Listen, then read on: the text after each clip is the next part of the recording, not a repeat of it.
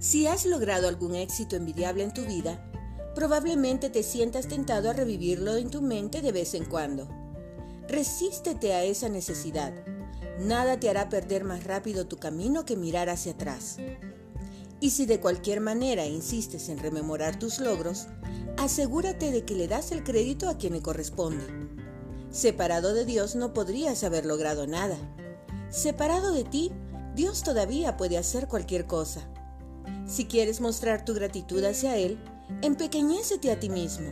No obstante, si estás buscando algo de alabanza para ti, olvídalo ya.